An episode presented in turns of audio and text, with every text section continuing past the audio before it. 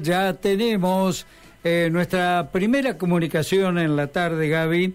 Eh, estamos eh, mm, junto al presidente de la Cámara de Empresas de Seguridad Electrónica de Santa Fe, Marcelo Gura, quien le estamos dando la bienvenida. Gabriela Hassan, Jorge Majul, Marcelo, lo estamos saludando. ¿Qué tal? Sí, ¿qué tal, Gabriela? Hola, Jorge, buenas tardes. ¿Cómo le va?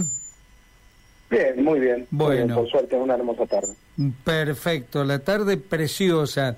Eh, cuéntenos, por favor, eh, con respecto al incremento de cámaras de seguridad en pueblos, ciudades, ¿va incrementando en este último tiempo?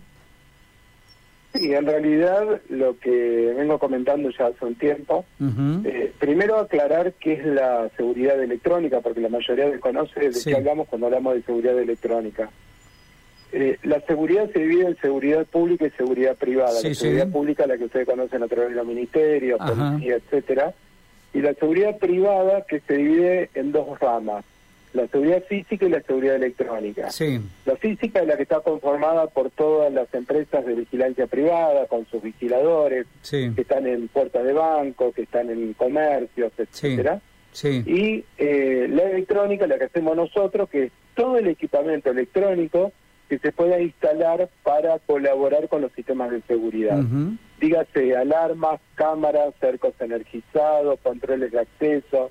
Digamos, tenemos una variedad de productos, eh, prevención de incendios, una variedad de productos en seguridad electrónica. Eh, lo que usted me preguntaba, si se está incrementando en este último tiempo las ventas de estos productos. Dos temas. El primero es el, eh, la situación del país tenemos un problema bastante grave de importación, con lo cual ya no es que uno puede decidir qué necesita instalar o qué, qué, instalar en determinada en determinada empresa, comercio, etcétera, sino que tenemos que ver qué productos tenemos e instalar lo que hay, mm. porque estamos muy limitados por la falta de importación. En segundo lugar, a partir de la pandemia, o con la pandemia podemos decir, nuestra actividad no mermó, no paró nunca.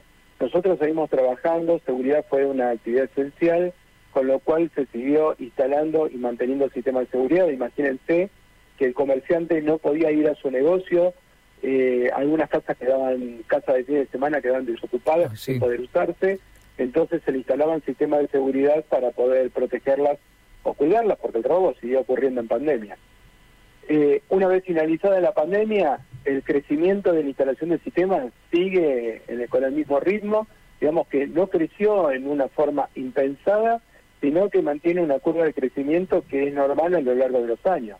Eh, los sistemas se siguen instalando y en un país con el nivel de delito que nosotros tenemos, no hay duda de que los sistemas de seguridad electrónica siguen colaborando con el vecino y con el empresario y con, con la empresa, comerciante para cuidar sus bienes. Sabes que hay, eh, hay algo que a mí me ha llamado mucho la atención desde el punto de vista de, mi profesión.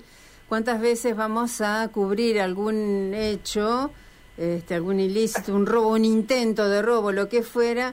Y le preguntamos qué medidas de seguridad hay. Y muchos dicen, mira, estábamos esperando el turno para que nos instalen, no sé, la medida que fuere, porque, bueno, acabas de, nombrar bastantes, ¿no? Son distintas las alternativas, a pesar que, bueno, de esa carta hay una merma por la, eh, importación limitada que tienen también, ¿no? Pero eh, nos dicen muchas veces las víctimas, estábamos averiguando, estábamos pidiendo cotización, eh, digamos, mucha es la gente que se vuelca sí o sí a estos tipos de medidas alternativas electrónicas. Y quería preguntarte sobre uno de los detalles que, eh, no sé si eh, dijiste, eh, cerco eléctrico. No, cerco energizado. Energizado. claro. ¿Qué es? ¿Qué es el cerco? Bien. Eh, habrás visto y se está viendo cada vez con más seguridad en los domicilios, puesto sobre muro en altura, un grupo de, de alambres, generalmente son cuatro o cinco, y esos alambres están energizados, tienen electricidad eh, están normalizados a nivel internacional y lo que hacen es prevenir el ingreso no deseado de personas, porque eh, por normativa hay que instalarlo a partir de los 2 metros 20, por lo tanto, una persona no tiene por qué estar arriba de un muro a 2 metros 20 de altura. Eh, estos cercos, de acuerdo a la norma, tienen que tener carteles indicadores que, tienen energía y lo que hacen eh, generan una corriente eléctrica de alto voltaje y de bajo valor, con lo cual la jerga común es una patada. Pero es una serie de patadas en un cierto tiempo que no hace mal al ser humano, digamos, no le fibrila el corazón, si tiene un marcapaso no le hace absolutamente nada, simplemente repele, pega una patada y hace que la persona no ingrese al lugar. Eh, la pregunta que uno se puede hacer cuando discute estos sistemas es, suponete que vos estás en el balcón de tu casa, segundo piso, y encontrás que un tipo está tratando de entrar. Sí. Tomás una escopeta que tenés ahí apoyado en el armario y lo apunta con la escopeta. Sí este, esa persona se asusta mm. y puede soltarse y caerse. Si se cae del segundo piso a la calle, vos sos culpable de, de haberte defendido de ese ingreso, ¿qué hace esa persona colgada en el balcón en el segundo piso?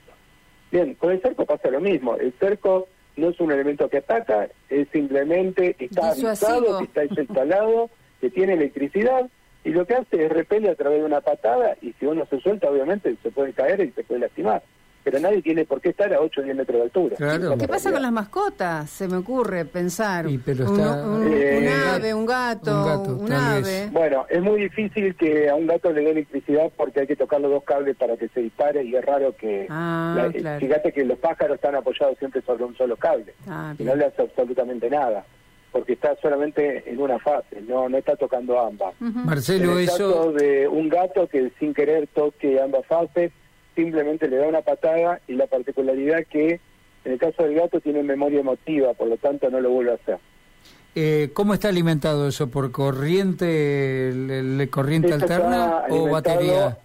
Primero, esto no está alimentado directo a 220, es una central de cerco energizado, es una central que está homologada internacionalmente con todas sus protecciones y no solamente repele, sino que va conectado a un sistema de alarma que a su vez dispara y avisa que en un sector tal hay un, intento de ingreso. Con lo cual no es simplemente un bollero, como estamos acostumbrados a ver en el campo. Es un sistema de protección que se utiliza en seguridad electrónica para domicilios, eh, para la seguridad, digamos.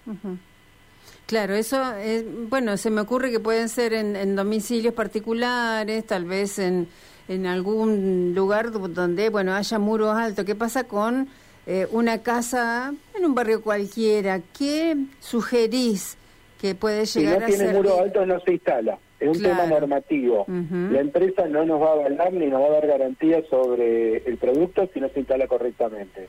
Lo tienen que instalar personas que están certificadas para su instalación y tiene que ser instalado de acuerdo a la normativa internacional que va a brindar seguridad tanto al que vive dentro de ese departamento o casa como a cualquier persona que camine por la calle. Por eso, si no están dadas las condiciones para ser instalada, directamente no se instala. Bárbaro. Eh, tendrán que hacer una modificación del inmueble. Y en cuanto a comercios locales o viviendas particulares que no estén en, altura, ¿qué sugieren ustedes normalmente o qué es lo que pide el...? Vos me preguntás por cerco, pero cerco es una medida de protección perimetral, está más apuntada a lo que son casas, eh, terrenos grandes, pueden ser countries, pueden ser eh, predios industriales. En el caso de los shelters, los, los contenedores que tienen equipo de antenas, que uno ve en la ruta están protegidos por cerco energizado. Digamos, eh, tiene un uso muy particular. En el caso de comercio, casa de familia, industria, etcétera, lo que generalmente recomendamos son sistemas de alarma monitoreadas, o sea, poner la, alarma, pero no solamente decir recibo el aviso en el celular, sino monitoreado a través de una empresa de monitoreo, porque eso es lo que a mí me da la, la, la tranquilidad de que alguien va a atender la alarma. Digamos, eh, Voy a ordenar un poquito los temas. Lo primero es tener alarma. Cuando se dispara la alarma, voy al sistema de video para ver qué está pasando en el lugar. Nadie tiene la posibilidad de estar viendo video 24 horas. Por lo tanto, yo no sé lo que está pasando en mi negocio si no tengo una alarma, porque me voy a dormir, la cámara no la veo. Y si estoy trabajando, no estoy viendo las cámaras. Entonces pongo un sistema de alarma monitoreada para que me avise el centro de monitoreo a mí o a cualquier contacto un hay un intento de intrusión y a través de las cámaras, tanto el centro de monitoreo o el dueño de la propiedad puede ver si esa entrada es real, si esa alarma es real. ¿Por qué? Porque las alarmas que instalamos sin monitoreo primero no nos dicen dónde iba el disparo. No sabemos si iba una ventana, una puerta, una pieza, un salón. Pero además, eh, las alarmas suenan toda la noche molestando a todos los vecinos.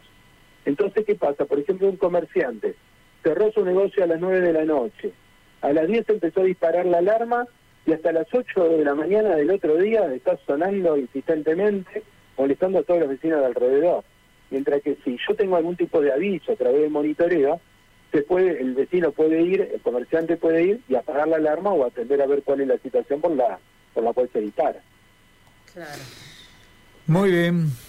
Estaba pensando también otras alternativas. ¿Qué pasa si yo salgo de viaje, dejo todas las alarmas en el sistema monitoreo y después no puedo venir a apagarlo yo? ¿Hay alternativas? Sí, sí, sí, totalmente. Muy buena pregunta, Gabriela. Eh, hoy los sistemas electrónicos de seguridad y los sistemas de alarma permiten eh, operarse a través del celular. Eh, ah, por ejemplo, en mi caso, yo tengo un sistema de alarma puesto en una casa de fin de semana que, además de alarma, utilizo la parte uh domótica de la alarma para aprender y apagar el riego o programar el riego. Pero también, si alguna persona tiene que ir a hacer algún tipo de trabajo en la casa, etcétera, yo le puedo deshabilitar la alarma desde mi celular y hasta puedo llegar a inhibir una zona que está disparada por algún tipo de problema, de falla, etcétera, y volver a activar el resto de la zona, con lo cual puedo operar todo el sistema de alarma desde el celular, igual que las cámaras de video. Ajá, ahí está bien, claro. Y de puro curiosa y ya apelando a tu eh, poder de síntesis, porque ya estamos sobre las noticias, para una casa, un domicilio promedio, ¿qué presupuesto tendría uno que contar como para adquirir, alquilar, porque no sé si esto se dan como datos, si se compra eh, un equipo y el costo mensual?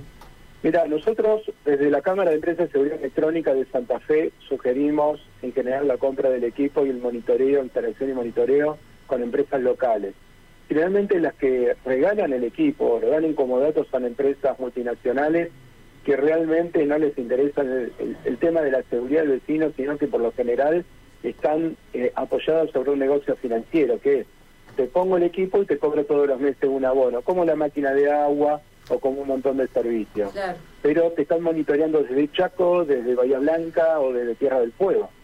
Entonces nosotros sugerimos la contratación y la compra de equipos local y el monitoreo local, que son empresas que localmente saben dónde está ocurriendo el hecho y podrán dar la asistencia necesaria. Con respecto a precios, mira, hoy te voy a tirar un valor, pero fíjate que el dólar blue hoy está pisando los 420, está estallando por el aire. Algo promedio. Pero más o menos 150 mil pesos, entre 100 y 150 mil pesos, un sistema de alarma y un valor similar a un sistema de cámara. Bien, bárbaro. Marcelo Gura. Es, mucho, más, es mucho más barato que un celular, ¿eh? Sí, sí. Que quede claro. Hoy poner una alarma, un sistema de seguridad para mi casa o mi comercio, es más barato que estar mostrando mi último celular entre amigos. Está bien. Marcelo Ura, te agradecemos un montón este tiempo, ¿eh? No, por favor. Muy amable. Gracias por llamar, un abrazo. un abrazo. Eh, ¿Cómo le va Rubén Gómez? Buenas tardes, ¿cómo anda usted? Hola Gaby. Hola Rubén, ¿cómo estás? Bien, bien, bien. ¿Todo en orden? Muy bien, muy bien. Sí. Lo veo que está eh, muy cómodo.